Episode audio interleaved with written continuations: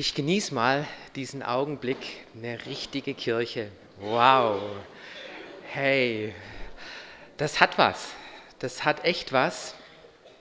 Aber nicht nur das Gebäude, sondern ihr. Ihr habt was und es ist schön bei euch zu sein. Vielen Dank für die Einladung. Das letzte Jahr habe ich es verballert. Da war das nicht in meinem Kalender eingetragen. Irgendwann kam eure Erinnerungsmail und ähm, ich hatte da einen anderen Termin schon drin und es ging nicht mehr. Ich möchte mich nochmal offiziell entschuldigen. Und ähm, wie ich erlebe, ihr habt mir verziehen, ihr habt mich wieder eingeladen. Herzlichen Dank. Es ist nicht selbstverständlich, dass ich hier stehe. Ich hatte auch ein schwieriges Jahr, gesundheitlich, große Herausforderungen. Und durch Gottes Gnade und durch die Gebete der Heiligen darf ich heute Morgen hier stehen. Vielleicht hast du damit davon mitbekommen, was mit mir los war, hast für mich gebetet und auch da ganz, ganz herzlichen Dank. Gott erhört Gebet und er hat das perfekte Timing und Gott schenkt Gnade. Da bin ich auch ein Zeugnis davon. Es gibt Momente, die unser Leben von jetzt auf nachher verändern können. Es gibt Momente, die eine ganze Menschheitsgeschichte von jetzt auf nachher verändern können. Für Familie Fleming war es ein besonderer Tag, wo sich eine Geschichte in Bewegung setzte, die letztendlich bis heute noch ihre Auswirkung hat. Bauer Fleming lebte in Schottland und er war gerade dabei, auf dem Acker, seinen Acker zu beackern und hörte plötzlich Hilfeschreie aus einem nahegelegenen Sumpf und eilte hin und stellte fest, dass da ein junger Mann im Morast, im Sumpf schon bis zum Hals versunken war. Und es war so ziemlich die, letzten, die letzte Stunde, wo dieser Junge gerettet werden konnte. Er ging nach Hause und am nächsten Tag fuhr eine Kutsche von einem reichen Lord auf den Bauernhof von Familie Fleming. Bauer Fleming staunte nicht schlecht. Herauskam ein reicher Lord und fragte, sind Sie der Mann, der gestern meinem Sohn das Leben gerettet hat? Und Fleming sagte, ja. Und dieser Lord sagte, ich bin hier, um mich heute bei Ihnen herzlich zu bedanken und mich zu revanchieren. Was bin ich Ihnen schuldig? Und Bauer Fleming schüttelte mit dem Kopf und sagte, das war eine Selbstverständlichkeit. Das Leben von einem Menschen zu retten, es ist was Selbstverständliches. Sie sind mir nicht schuldig. Neben Bauer Fleming stand sein Sohn Alexander. Und dieser Lord schaute den kleinen Jungen an und sagte, ist das dein Sohn? Und Bauer Fleming sagte, ja. Und dieser Lord sagte, bitte erlaube mir für deinen Sohn die beste schulische Ausbildung zu ermöglichen. Und wenn dieser Junge genauso ist wie sein Vater, dann kann aus ihm ein großer Mann werden. Und darauf ließ sich Bauer Fleming ein. Und der kleine Alexander ging auf die Schule, machte einen Highschool-Abschluss, ging nach London, studierte dort ähm, Medizin und er wurde letztendlich Bakteriologe. Und vielleicht rasseln jetzt bei manch einen schon irgendwo das Gehirn und du weißt, um wen es hier geht, Sir Alexander Fleming. Und das ist ein Teil der Geschichte ein Moment, der diese Familie veränderte, weil der Vater einen jungen, reichen Jungen aus dem Sumpf rettete. Nun, Alexander Fleming, er war Bakteriologe und er betrieb so seine Forschungsarbeit. Und dann war es im August 1928, dass er total frustriert war von seiner Arbeit, von seinen Ergebnissen.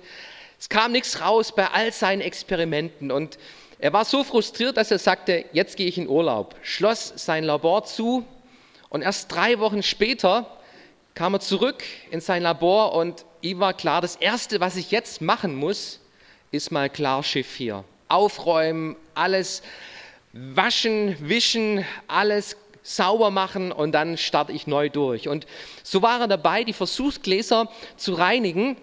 Und dann war da plötzlich ein Glas, ein Versuchsglas, wo sein Blick drauf fiel und er sich wunderte, weil in der Mitte alles sauber war und um diesen Ring herum außen war alles dreckig. Und er wollte gerade dieses Versuchsglas sauber machen, wo eine Stimme zu ihm sagte, hey, schau es dir im Mikroskop an.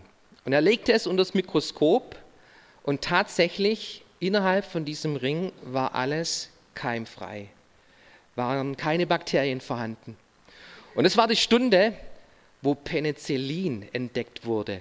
Und wahrscheinlich hast du in deinem Leben schon mal Penicillin bekommen, das dir zur Rettung geworden ist in deiner Krankheit.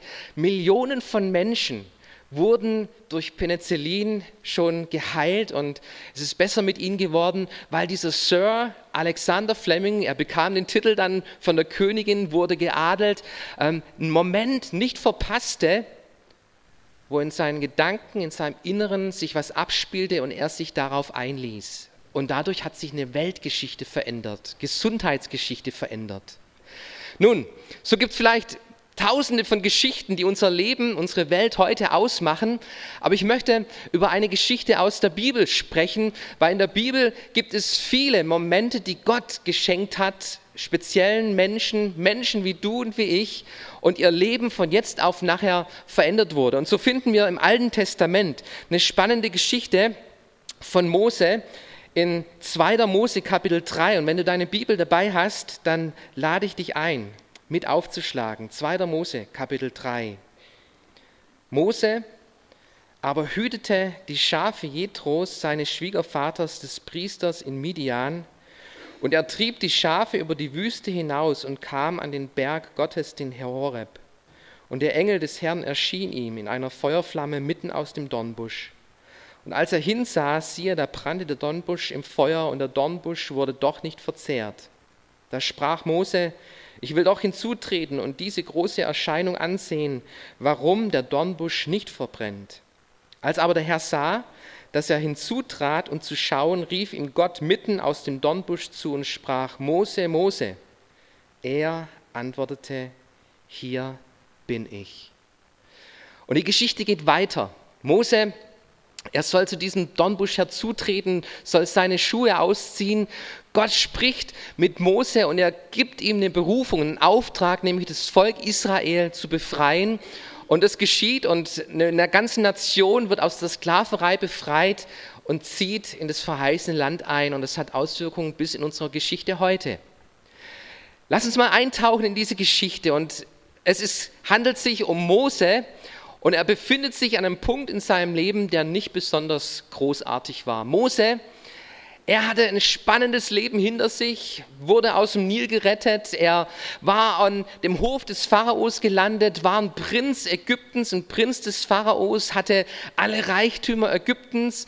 Er hatte plötzlich einen Moment, wo, wo er diese Ungerechtigkeit im Volk Israel gegenüber ganz stark empfand und eingriff und ein Ägypter erschlug und fliehen musste. Und jetzt lesen wir, Mose hütete in der Wüste die Schafe seines Schwiegervaters. Also an der Stelle wird uns klar, hey, das ist kein außergewöhnlicher Höhepunkt im Leben von Mose, oder? Hey, der, der, der war nicht, der war nicht irgendwo ganz oben erfolgreich Karriereleiter, sondern ähm, zum einen, er hütete die Schafe seines Schwiegervaters. Stell dir mal das vor, ja.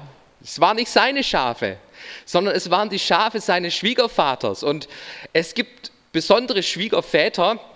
Ähm, weiß nicht, wie, wie, wie, wie der Schwiegervater von Moses so drauf war, aber da zeigt uns die Bibel, hey, der Mose, er hatte, er hatte nichts mehr, nichts mehr in seinem eigenen Leben. Er hatte alles verloren im Grunde und was sein, woraus sein Leben bestand, war, nach den Schafen seines Schwiegervaters zu, zu, zu hüten und darauf zu achten. Und es war in der Wüste, wo er sich befand. Nicht in einem schönen Palast, nicht irgendwo auf grünen Weiden, sondern in der Wüste, da hütete er die Schafe seines Schwiegervaters. Kein besonderer Höhepunkt in seinem Leben. Ich weiß nicht, wo du dich gerade befindest. Vielleicht ist bei dir gerade alles wunderbar und du bist auf dem Gipfel, auf dem Gipfel der Karriereleiter ganz oben. Bei dir läuft alles glatt. Du hast deinen Traummann, deine Traumfrau, du hast zwei Kinder, wie ist die Statistik? Immer noch ein bisschen hergibt, hast ein tolles Auto, einen tollen Beruf, du gehst dreimal im Jahr ins Urlaub, in, in, im Urlaub, alles läuft wunderbar in deinem Leben, du bist auf dem Gipfel des Berges und hey, herzlichen Glückwunsch. Ich freue mich, wenn es dir gut geht. Freue mich, wunderbar, genieß, genieß diesen Moment auf den Bergen deines Lebens, auf den Gipfel deines Lebens. Genieß diese Momente, wunderbar hinunterzuschauen auf die Wegstrecke, die du dir erkämpft hast, erarbeitet hast, mit Mühe nach oben gestiegen bist. Genieß diese Momente. Ich weiß aber eins, dass es, dass es im Leben nicht nur solche Momente gibt, sondern im Leben, da gibt es auch die Täler. Da gibt es diese dunklen Täler, wo du drin steckst und dich fragst, hey, was ist eigentlich los? Was ist los? Vorher war alles gut und plötzlich du wachst auf und der Tag ist plötzlich ganz anders, als du es dir erwartet hast. Und auch da möchte ich dich ermutigen. Hey, diese Täler oder diese Wüstenzeiten wie bei Mose, das sind besonders wertvolle Zeiten unseres Lebens. Und ich verrate auch warum. Oben auf dem Gipfel, da wächst nicht viel. Auf dem Gipfel, da findest du ein paar Steine, da findest du vielleicht noch ein bisschen kleine Grasbüschel oder sowas, aber auf dem Berg oben, da wächst nicht viel. Die Frucht, die Ernte, die findest du unten, unten in den Tälern. Und diese Täler, das sind die Momente, wo du in deinem Leben reifen kannst, wo in deinem Leben was Besonderes in der, in der Beziehung mit Gott, in der Erfahrung mit Gott geschehen kann. Und genau an dem Punkt befand sich Mose. Er war in einem Tal, er war in einem Tal und in der Wüste und er hütete die Schafe seines Schwiegervaters. Und dann geschieht, geschieht etwas Außergewöhnliches. Während er diese Schafe hütet, sieht Mose plötzlich diesen brennenden Dornbusch. Und wenn du nochmal in Vers 3 hineinschaust, da gibt es ein Wort. So in meiner Schlachterübersetzung ähm, habe ich, hab ich dieses Wort mir rot unterstrichen. Da heißt es nämlich in Vers 3, da sprach Mose, ich will doch hinzutreten und diese große Erscheinung ansehen, warum der Dornbusch nicht verbrennt ich will doch hinzutreten. Also stell dir mal das vor, der hütet die Schafe seines Schwiegervaters und plötzlich brennt da ein Dornbusch. Und er, er wusste, hey, mein Schwiegervater, der zählt abends die Schafe durch. Und weh, da fehlt eins, dann habe ich Ärger mit meinem Schwiegervater und wahrscheinlich mit meiner Frau auch noch. Also ja, nichts wie weg hier von diesem brennenden Dornbusch. Und, und er, ist, er ist auf Kehrtwende, er will gerade losgehen und plötzlich ist da, hey, guck doch mal, was hat es auf sich mit diesem brennenden Dornbusch?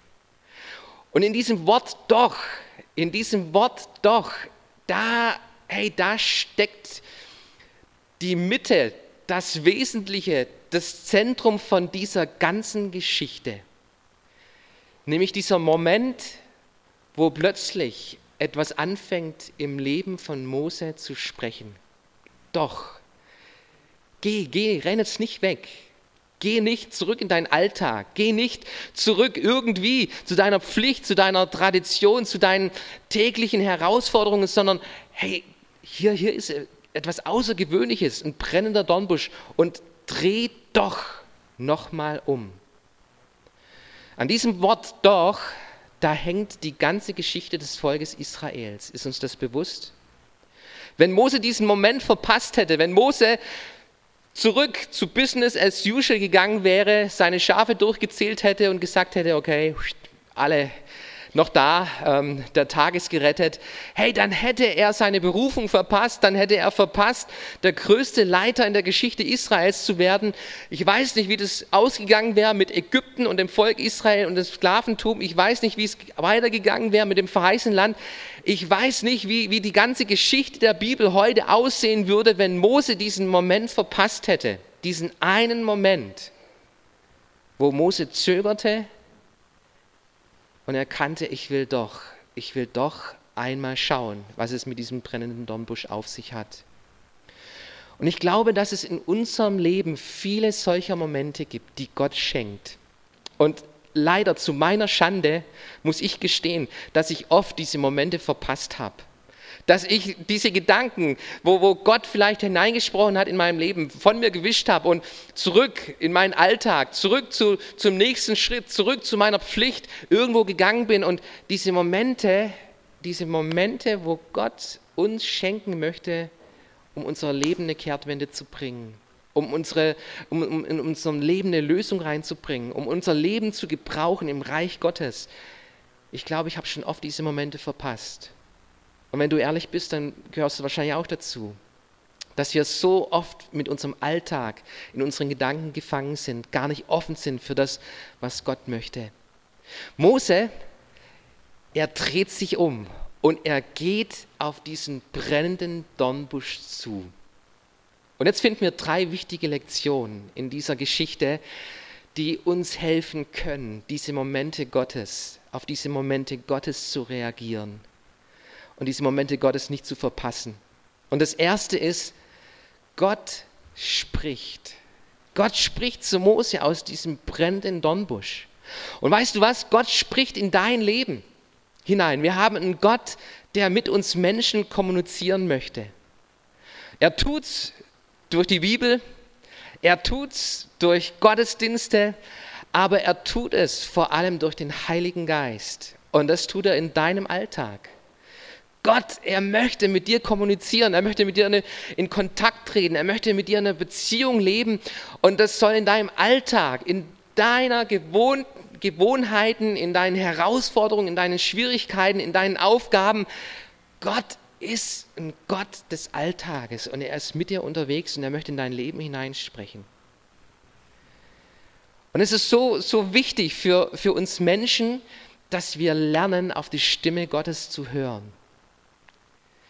Ein Pastor, er predigte über dieses Thema, über das Hören auf die Stimme Gottes. Und hinten im Gottesdienst saß ein Mann und den hielt es nicht mehr auf seinem Sitz und dann rief er nach vorne, Pastor, wie kann ich die Stimme Gottes hören? Und der Pastor sagte was ins Mikrofon.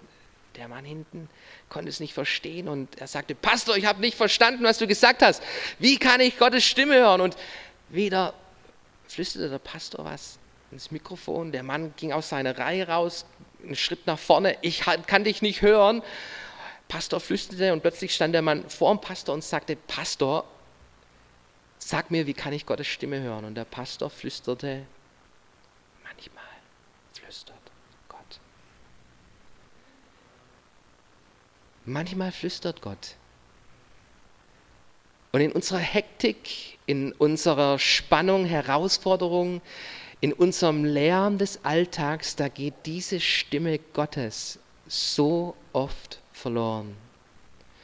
Wenn du einen Wendepunkt in deinem Leben brauchst, wenn du an einem Punkt bist, wo du in der Wüste drin steckst, wo du in einem Tal durchgehst, gerade ein dunkles Tal, ich möchte dich ermutigen, such diese leise Stimme Gottes. Nimm dir Augenblicke in deinem Alltag, wo du dich hinhockst, du, deine Bibel, und, und dich abschottest von all diesem Lärm dieser Welt. Und das ist manchmal gar nicht, gar nicht so leicht. Also bei mir, ich hocke mich hin und kaum sitze ich, klingelt das Handy oder es klingelt das Telefon oder irgendeine ähm, WhatsApp-Nachricht kommt herein und die Neugier ist da. Ey, was schreibt mir da? Was wollen die?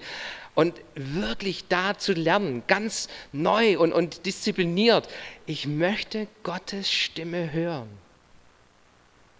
Gott spricht zu seinen Schafen. Und seine Schafe, die hören auf die Stimme ihres Herrn. Und damit beginnt es, dass Gott zu diesem Mose, der in der Wüste ist, in seinem Leben irgendwo gestrandet ist, anfängt zu reden. Und Mose geht auf diesen brennenden Dornbusch zu. Und dann kommt die zweite Lektion, nämlich Gott sagt, stopp, stopp. Mose, wenn du näher rankommen willst, dann zieh deine Schuhe aus, denn dieser Ort, auf dem du stehst, ist ein heiliger Ort. Wenn du Gott kennenlernen willst, wenn, wenn du dieses Abenteuer entdecken willst für dein Leben, hey, was, was hat Gott für einen Plan? Wie, wie kann ich Gott erleben, dass er in meiner Situation eingreift? Dann ist es wichtig, auch diesen zweiten Punkt zu beachten, nämlich unsere Schuhe auszuziehen.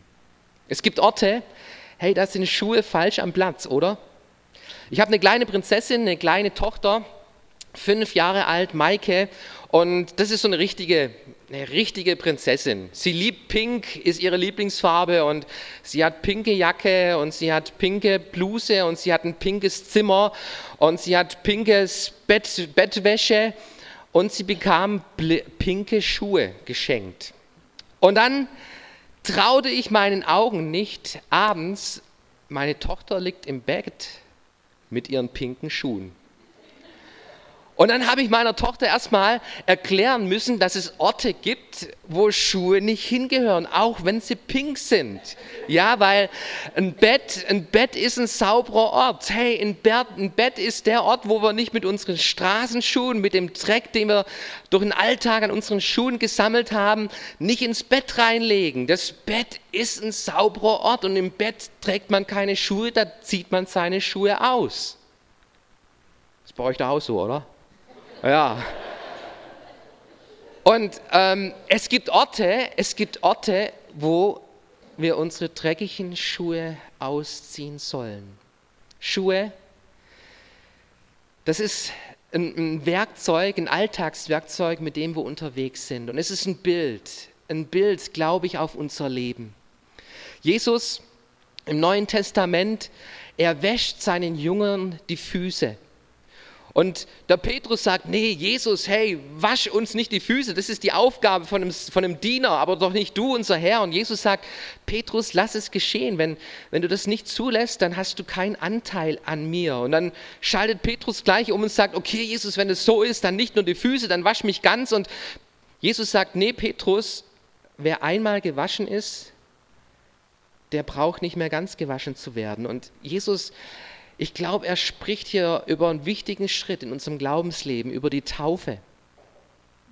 Die Taufe, dass du dich ein, dass du getauft wirst, dass du dich diesen, diesen Schritt machst, hey, ich, ich habe mich für Jesus entschieden, das ist einmalig, das, das, das gilt für dein Leben, aber es gibt so in unserem Alltag, in unserem Alltag immer wieder Dinge, die bereinigt werden müssen.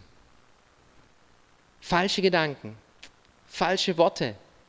Da, wo wir uns in dem Alltag irgendwo verrannt haben, eigene Wege gegangen sind, gegen Gott, gegen Menschen gesündigt haben, das sind diese Punkte, die unsere Füße dreckig machen. Da geht es nicht darum, dass du deine Gotteskindschaft gleich verlierst, sondern hey, wo, wo, du, wo du unterwegs bist in unserer Welt, da passieren Dinge, selbst mir als Pastor, die nicht in Ordnung sind. Und ich weiß, dass ich ein Kind Gottes bin, dass ich gerettet bin, dass ich geheiligt bin in Jesus Christus. Aber wenn es um die Beziehung von Jesus geht, du, da möchte ich mich immer wieder neu überprüfen. Herr, wie steht's um unsere Beziehung? Gibt es Dinge, die zwischen dir und mir stehen, wo, wo, ich, wo ich irgendwo mich, mich abgeschnitten habe von, von deinem Heiligen Geist, deiner Kraft? Es geht darum, dass wir heilig leben ein Leben der Heiligung. Und das engt dich nicht hinein, nicht ein in deinem Leben, sondern wenn du Christus kennenlernst und anfängst mit Jesus zu leben, hey, dann ist es das beste Lebensziel, nämlich Jesus ähnlicher zu werden. Und da gilt es unterwegs zu sein und da müssen wir immer wieder unsere dreckigen Schuhe ausziehen in der Gegenwart Gottes. So lass dich überprüfen vom Heiligen Geist. Bring Dinge in Ordnung. Das ist das Zweite, was, was Mose hier erlebt. Zieh deine Schuhe aus. Und er erlebt aus diesem brennenden Dornbusch die Berufung seines Lebens. Diese Geschichte wird überschrieben oder wird oft betitelt mit dem brennenden Dornbusch, aber ähm, eigentlich geht es nicht um diesen brennenden Dornbusch.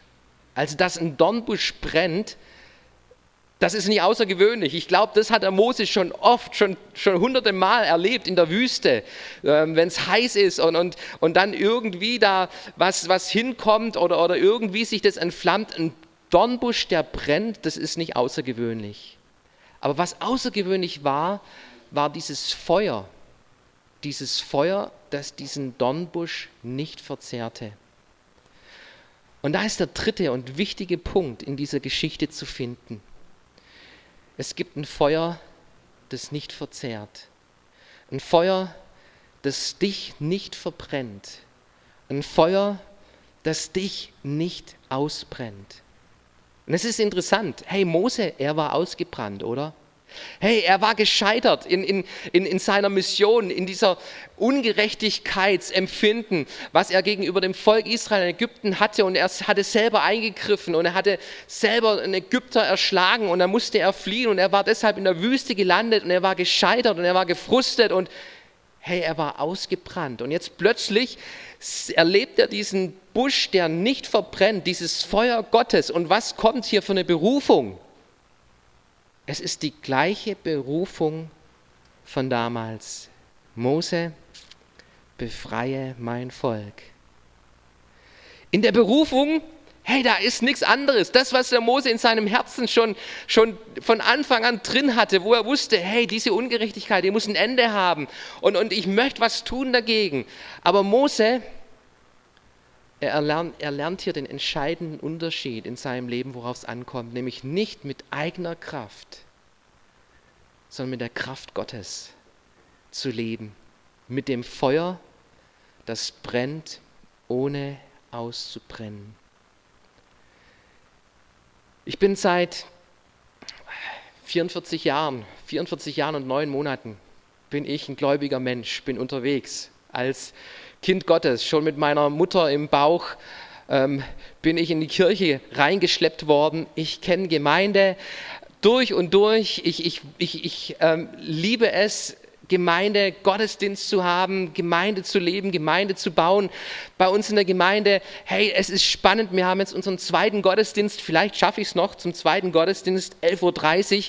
Bei uns haben wir jetzt einen zweiten Gottesdienst angefangen. Es gibt so viele Dinge, wenn du anfängst, für Gott zu leben, mit Gott zu leben, wo du reinspringst mit Leidenschaft, mit Feuer, mit Begeisterung. Und ich kann dir auch sagen, hey, es gibt viele Momente, wo du da sitzt und dich fragst, warum tue ich mir das an? Warum tue ich mir das an? Und das sind die Momente, wo ich mir bewusst mache, hey, mit welcher Kraft lebst du? Und wenn ich mit meiner Kraft lebe, dann merke ich, hey, ich brenne aus. Ich komme an einen Punkt, wo, wo ich sage, hey, ich mag nicht mehr und warum immer ich und warum muss ich alles ziehen und warum Mädchen für alles, ja, mit eigener Kraft, da brenne ich aus. Aber an dem Punkt, wenn ich an dem Punkt bin und dann mich neu ausstrecke und mir bewusst mache, Jesus, es geht um dich, es ist deine Gemeinde und du hast deinen Heiligen Geist gegeben. Und daraus anfange zu leben und damit zu leben, hey, das macht den Unterschied. Gott hat ein Feuer. Ein Feuer für dein Leben, das Feuer des Heiligen Geistes, wo, womit du leben sollst, wo dein Christsein ausmacht. Und dieses Feuer Gottes, das darf nicht, aus, nicht, nicht auf, aufhören in deiner Nachfolge, in deinem Glaubensleben. Und wenn du heute Morgen hier bist und du stellst fest, irgendwie, hey, mir fehlt dieses Feuer Gottes, das ist ein guter Moment, dass wir noch miteinander beten dann. Und dass du gestärkt in deinen Alltag hineingehst und diesen Unterschied lebst, den Gott durch dich machen möchte. Gott hat ein Feuer, ein Feuer für die Verlorenen. Und dieses Feuer, das darf uns bei uns Christen nie ausgehen. Und manchmal macht es mich selber traurig, wenn ich so eine gewisse Gleichgültigkeit bei mir feststelle in Bezug auf meine Nachbarn oder Menschen auf der Straße, denen ich begegne. Und, und ähm, mir ist bewusst, hey, die kennen Jesus nicht, die, die sind in Ewigkeit verloren, wenn sie Jesus nicht kennenlernen. Und irgendwo lässt es mich gleichgültig.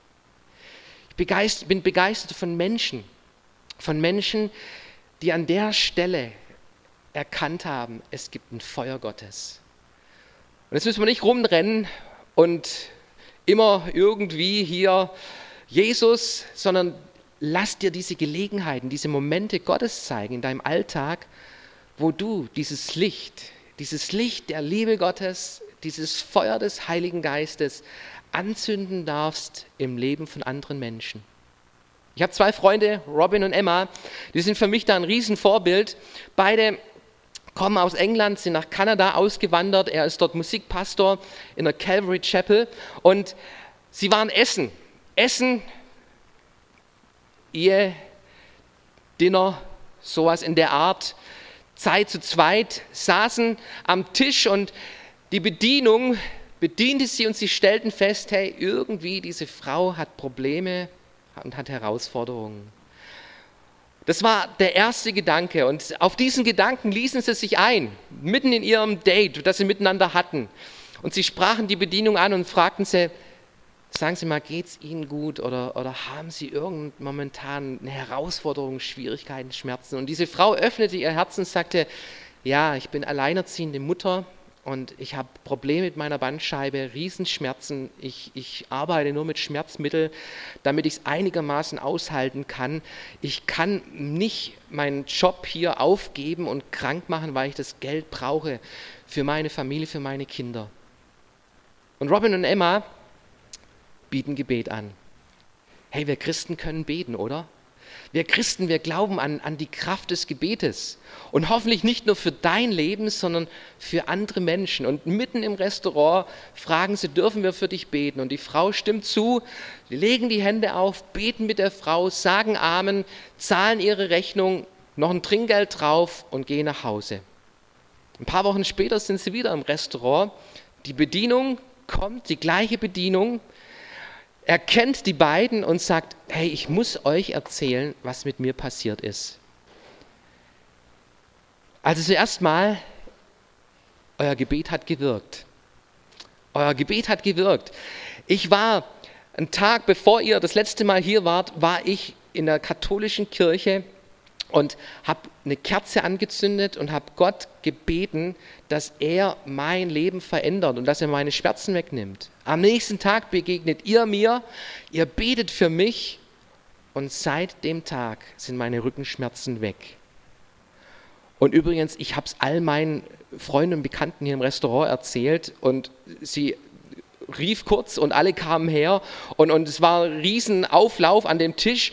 Hey, weil Gott das Ehepaar gebraucht hat im Alltag. Aber dieses Ehepaar war wach für diesen Moment, um ein Feuer Gottes anzuzünden im Leben von dieser Frau. Gott möchte ein Feuer anzünden in unserem Leben für die Verlorenen. Gottes Feuer, das brennt für Gemeinde. Und ich freue mich über euch hier in Großaldorf. Ihr seid echt eine lebendige Kirche. Und es ist so schön, dass es euch gibt hier. Es ist so schön, dass es euch gibt und bewahrt dieses Feuer, dieses Feuer für Gemeinde in eurem Ort Großaldorf hier. Haltet zusammen, steht zusammen, baut Gemeinde. Es gibt keinen schöneren Ort als Familie Gottes. Gemeinde, die lebt für eine Sache und wo Jesus im Zentrum ist.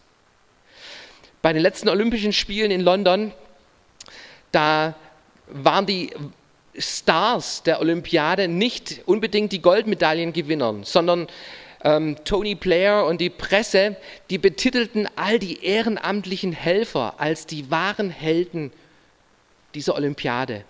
Tausende von ehrenamtlichen Mitarbeitern waren aktiv bei dieser Olympiade und oft war die einzige Aufgabe von diesen ehrenamtlichen Helfern, dass sie irgendwo auf dem Platz standen und die häufigste Frage beantworteten, die es bei der Olympiade gab, nämlich wo ist der Eingang? Und da brauchten sie viele ehrenamtliche Mitarbeiter, die sagten, hier, da um die Ecke, da ist der Eingang. Und so war eine alte Omi mit am Start und die fuhr jeden Tag mit der U-Bahn eine weite Strecke bis zu ihrem Einsatzort am Stadion. Und eines Tages lernte sie ein junges Ehepaar kennen in der U-Bahn. Und sie erzählte voller Begeisterung, wie sie, wie sie sich engagiert bei Olympia, wie sie ihr Leben erfüllt und wie toll das ist, sich da zu engagieren für eine gute Sache. Und sie ist voll in ihrem, in ihrem Element, außer dass sie so weit fahren muss. Und dieses Ehepaar wohnte in der Nähe vom Einsatzort. Und bot dieser Omi an, hey, Sie dürfen gern bei uns in dieser Zeit übernachten. Und sie freundeten sich an und eine Beziehung wurde aufgebaut. Olympia neigte sich dem Ende und die Omi, die war plötzlich traurig. Oh, hey, die schönste Zeit bisher in meinem Leben geht jetzt zu Ende. Ich, ich kann mich nicht mehr hier so engagieren. Und dieses Ehepaar waren Christen. Und sie sagten, also wenn dir ehrenamtliche Mitarbeit so wichtig und wertvoll ist, wir kennen einen Ort, wo du das hundertprozentig weitermachen kannst. Und die Oma sagte, wow, hey, wo ist dieser Ort? Und dieses Ehepaar hatte sich erkundigt, nämlich nicht weit, wo die Oma wohnte, da gab es eine Gemeinde, eine christliche Gemeinde. Und so sagten sie der Omi, geh dorthin, melde dich beim Pastor und sag ihm, du willst ehrenamtlich mitarbeiten. Und das hat sie gemacht. Hey, das ist der schönste Tag für einen Pastor, sage ich euch. Wenn, wenn da jemand ins Büro kommt und sagt, darf ich ehrenamtlich bei euch mitarbeiten? Wow! Ähm, ich glaube, euch geht es genauso, oder? Ihr freut euch über jede Hand, die mit anpackt, die da mit dabei ist. Und diese Omi, vom Glauben noch nichts am Hut. Sie kam in diese Gemeinde, fing an mitzuhelfen, Kleinigkeiten. Es dauerte ein paar Wochen und diese Omi entschied sich für Jesus Christus und ihr Leben wurde verändert. Eine Kleinigkeit, ein kleiner Moment, der in der U-Bahn begann, aber der eine große Auswirkung hat für diese Omi bis in alle Ewigkeit und für diese Gemeinde. Ihr lieben Freunde, es gibt Momente Gottes, und Gott möchte ein Feuer anzünden in unseren Herzen. Und du darfst jemand sein, der, der für Gemeinde brennt. Du sollst jemand sein, der für Gemeinde brennt, der sein Leben einsetzt dafür, dass, dass Gottes Familie wächst und zunimmt, dass Menschen zum Glauben kommen. Und oft brauchst nur diese eine Antwort auf diese Frage, wo ist die Tür zum Leben? Und du sagst, hey, sonntags, Godi mal anders, komm mit, ich lade dich mit ein, da ist die Tür, komm mit hier durch. Eine einfache Sache, aber es kann einen Unterschied machen für ein Leben bis in alle Ewigkeit. Ich bin jetzt am Ende von meiner Predigt. Drei Dinge im Leben von Mose, die eine Wende brachten und Auswirkungen hatte. Durch diese Geschichte, du, da kam das Volk Israel aus der Sklaverei in das verheißene Land. Da wurde der Messias geboren in Israel. Und ähm, die Gemeinde in Jerusalem gegründet und wir, wir leben von diesem Segen, von diesem Segen, wo Mose zögerte und sagte, ich will doch, ich will doch gucken, was es auf sich hat mit diesem brennenden Busch. Ein Feuer, das nicht verzehrt. Ich lade dich ein, mit aufzustehen von deinem Platz. Und ich möchte, dass wir noch reagieren. Reagieren in einem Moment, in einem stillen Moment, zwischen dir und zwischen Gott. Und wo wir uns auf den Weg machen, wo du dich innerlich auf den Weg machst und dich neu ausrichtest. Worum geht es dir in deinem Leben? Wo stehst du gerade in deinem Leben? Bist du in der Wüste? Bist du im Tal? Bist du auf dem Berg oben? Ganz egal, wo du stehst, ich glaube, Gott ruft dich. Gott spricht zu dir in deinem Alltag, in, in deinen Schwierigkeiten, Herausforderungen, da ist diese leise Stimme Gottes, die sagt, hey, mein geliebtes Kind, komm zu mir, komm zu mir, lass dich neu füllen von meiner Kraft, von meinem Feuer des Heiligen Geistes. Zieh deine dreckigen Schuhe aus, das, was dein Leben belastet, Sünde, Bitterkeit, Unversöhnlichkeit, Dinge, wo, wo dein Leben irgendwo dreckig gemacht hat. Du darfst kommen, diese Schuhe ausziehen. Und ich möchte Heiligung hervorbringen in deinem Leben. Ein heiliges Feuer. Ein Feuer für die Verlorenen, ein Feuer für Gemeinde, ein Feuer für Gottes Reich in deinem Leben. Und ich möchte Geschichte schreiben mit dir.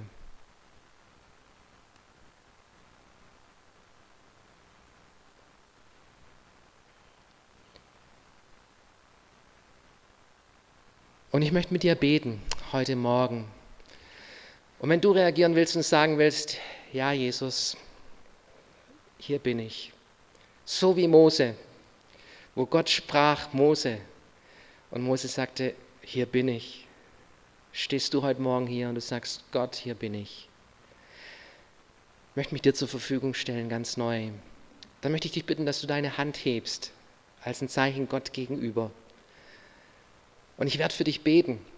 Und wir werden, dürfen gespannt sein, was Gott reinspricht in dein Leben, was er tun wird durch dein Leben, in deinem Alltag.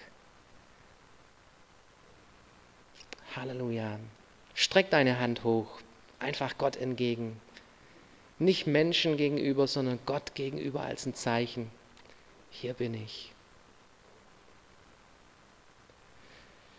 Herr Jesus, ich danke dir für diesen heiligen Moment. Dank dir für all diese Momente in unserem Leben, wo du redest, wo du uns ziehst in deine Nähe. Jesus, du kennst jeden Menschen hier, du weißt, wo sie stehen und ich danke dir, dass du uns nie aufgibst, auch da, wo wir versagt haben, wo, Herr, wo, wo wir Fehler gemacht haben in unserer Vergangenheit, du gibst uns nie auf. Und Herr, ich möchte beten für all die Menschen, die jetzt das zum Ausdruck gebracht haben, hier bin ich. Heiliger Geist, komm du mit deiner Kraft ganz neu in ihr Leben hinein. Erfülle du sie, stärke du sie. Herr, zeig ihnen das, was du tun möchtest. Herr, was, was, was, was du bewegen möchtest und überschütte sie mit deiner Kraft. Herr, zünde dieses Feuer an, das nicht verbrennt, das nicht ausbrennt. Herr, das uns unser Leben nicht verzehrt, sondern unser Leben hell macht, reich macht, warm macht für andere Menschen. Halleluja. Und ich danke dir für diese Gemeinde hier in Großaldorf und dass du Gemeinde hier baust mit diesen Menschen. In Jesu Namen. Amen. Amen. Vielen Dank für eure Aufmerksamkeit. Wenn ihr noch ein Gespräch wünscht, Gebet wünscht nachher, dürft ihr gerne kommen.